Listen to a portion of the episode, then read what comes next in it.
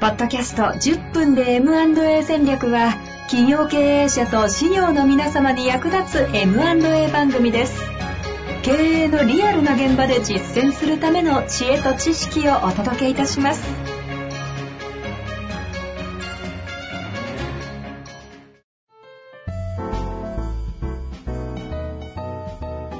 こんにちは、遠藤和樹です。白川正義の10分で M&A 戦略。白川さんよろしくお願いいたします。お願いします。さあ、ということで、終わらない出口戦略の話、第3回目に至っております。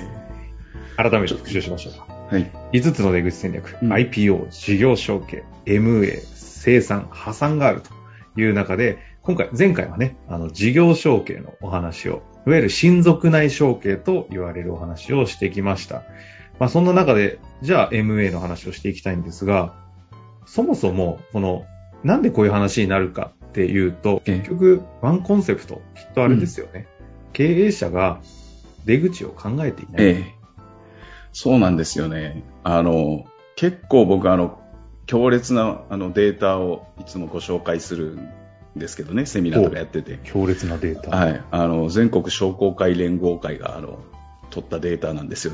はいはい。で、これは、事業承継時期をいつ頃考えてますかっていう問いに対して、年代ごとにこれ整理してあるんですけど、グラフが。はいはいはいもうグラフが本当は見せれたら一番早いんだけど、えええっと、40代、50代、60代、70代の80代まであるんですけど、社長さんが自分の事業承継時期はいつだって答えたかっていうデータなんですね。なるほど。これ一番上が80代なんですけど、一応母数348名に対して、これは取ってるデータみたいですね。80歳代の社長さんだけでね。うんうんうん340人。で、その340人の中の12.9%が自分の事業承継時期は10年超先だって答えてるんですよ。90歳。だから80歳代だから多分80歳の前半だったらまあ90歳前半。うんそれからね、5年超から10年以内っていうのが15.2%。で15.2%。そう。はいで、3年超15、あ、3年超5年以内が23.9%。うん。これを3つ今の足すと3年超先全部で何パーセントだったかというと52%になるんですよ。半分以上。すごいでしょ、遠藤さん、これ。半分以上が80のタイミングで、ええ少なくとも3年以降以降に承継を考えてるってことですか？そう。聞いていただいてる、それこそあの経営者の方、あの修行の先生、お分かりだいただけると思うんですけど、何か経営課題を認識していて、この課題を解決するのは3年超先だって答えるっていうことは、ほぼ俺は着手しないよって言ってるのと同じですよね。まあ、コロナになってまだ3年経ってない、この3年越しって言ってる時点でそうですよね。ええ考えてないですよね。なので、いや、これが当然80歳代にしてそう。で、70代、60代って年齢が下がってくるばっくるほど3年超先って答える割合はどんどん増えていくわけですよ。ああ、なるほど。だから事業承継って進まないんです。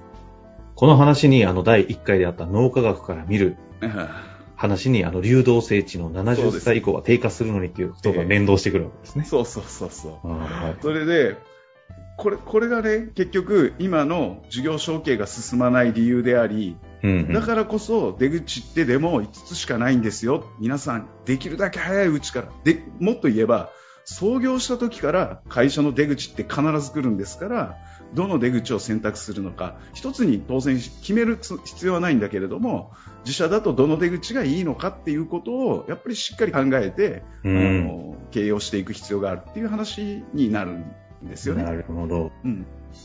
これは、あの、この間ね、あの、白川さんたちに、ちょっと、私の拙い、あの、借り入れの相談をした出口を何も考えてないことがバレた時の話を思い浮かんで、もう何も 喋れなくなりましたけど、いやいやそういう話ですよね。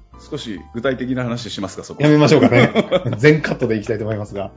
そう。だから創業して出口を考えるか考えないかっていう、まあ、入り口のところで選択肢があって、え出口を考えずに、まあ、なんていうか、経営自体はだってそんな出口とは違うテーマで、当然自社の、あの、いろんな事業内容を皆さん経営者の方はプロフェッショナルとしてやっていかれるわけで、で、そういうずっと経営していって、はたと気がついた時に、あれ出口どうしようっていう。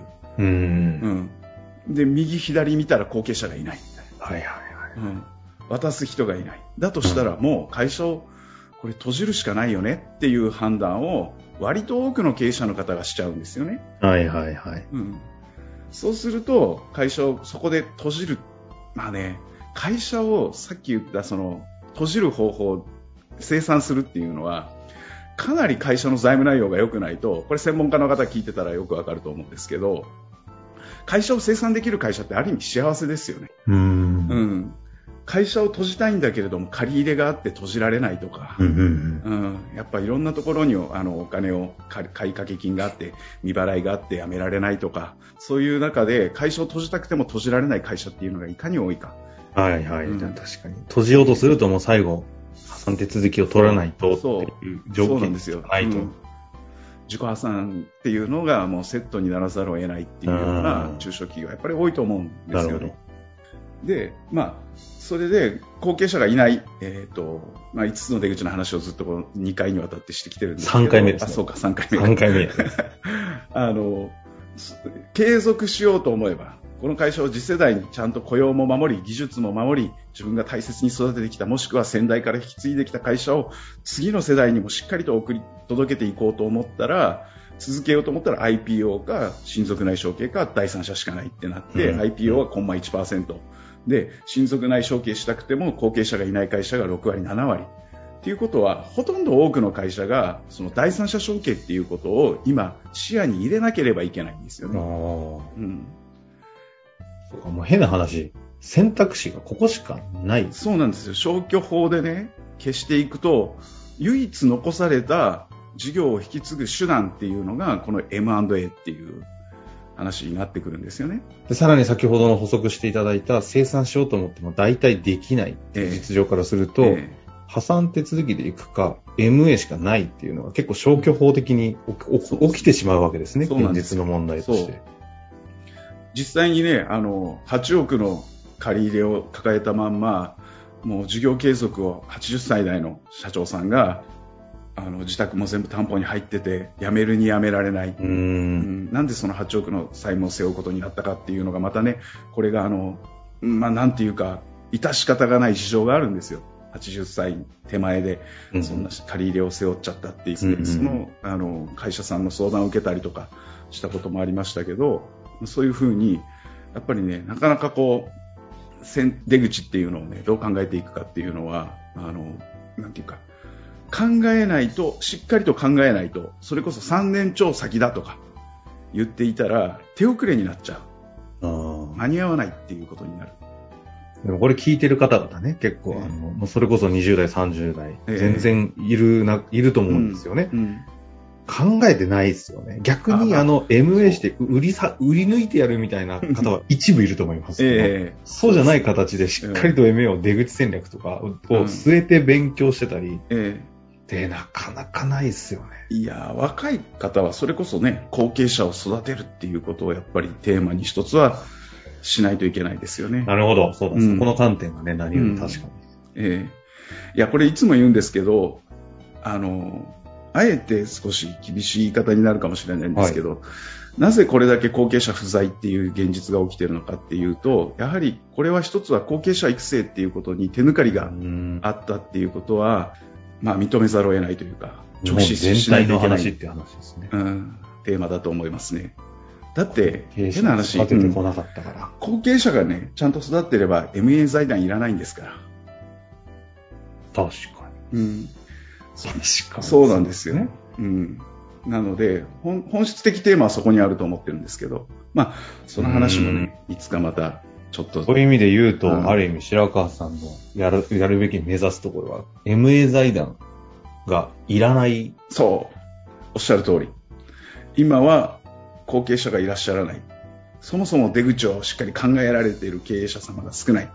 なので、この財団っていうのを通じて、経営者の方に出口しっかり考えましょう。後継者がいらっしゃらなければ、あの、第三者承継、M&A っていう方法も有効な手段としてありますっていうことをうん訴えていくっていうことが必要なので、この財団を立ち上げて取り組ませていただいているというのはありますもんね。その裏の背景には人を育ててないという、そもそもの問題を、がこれを生んでしまっているということのえ背景があるとなえると、いやそうですね。このはい番組を聞いていただいている方で、次の世代考えていくと、ちゃんと人、後継者を育てるということもメッセージとして裏メッセージ実はあるという話なんですね。もうだってね、あの、どこかでお話ししたかもしれないんですけど、日本さ、世界最古の会社、混合組っていう1300年、はい。1400年続いてる会社はずっと言えば後継者をやっぱり育成し続けてきてるっていうところが、なぜ長く続いたのかっていうのうん。は、そのテーマに一つはつきますからね。本郷組の話はきちんとしてないかな？あしたらちょっと涙なくして語れないような話でもあるのでね、ちょっとタイミングでね、ええ。ぜひちょっと紹介もしたいなと思いますが、一旦今日の頃終わりたいと思いますけれども、み、み、出口をね、今回、5つの出口というテーマで3回にわたってやってきました。